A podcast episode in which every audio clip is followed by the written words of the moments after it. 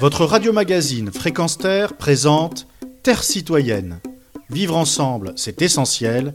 Une chronique animée par Pierre Guelf. Après des gesticulations grotesques sous les yeux ébahis ou amorphes de chèques et des dirigeants de la FIFA dans la tribune d'honneur du stade de Doha, là où se déroulait la finale de foot entre l'Argentine et la France, après la défaite des tricolores, le président Macron est monté sur la pelouse pour consoler Mbappé assis sur le sol.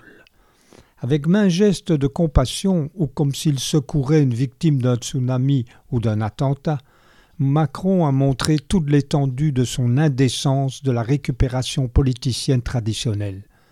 Un ouvrier qui vient de perdre son emploi, une infirmière exténuée en soins intensifs, un réfugié qui dort sous tente par un froid glacial n'ont jamais eu la même attention.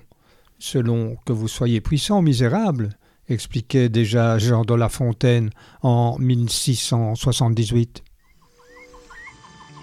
Retrouvez et podcastez cette chronique sur notre site fréquenceterre.com.